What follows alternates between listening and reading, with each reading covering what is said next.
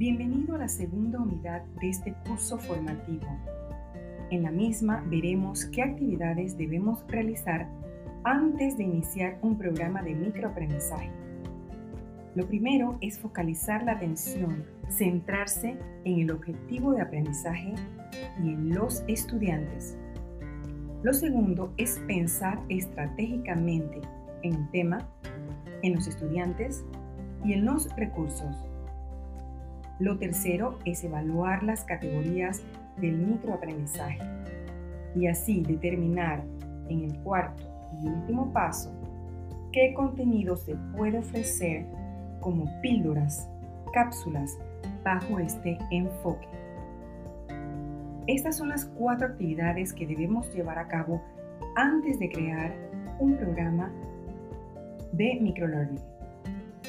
Visualiza la siguiente imagen interactiva para profundizar cada actividad.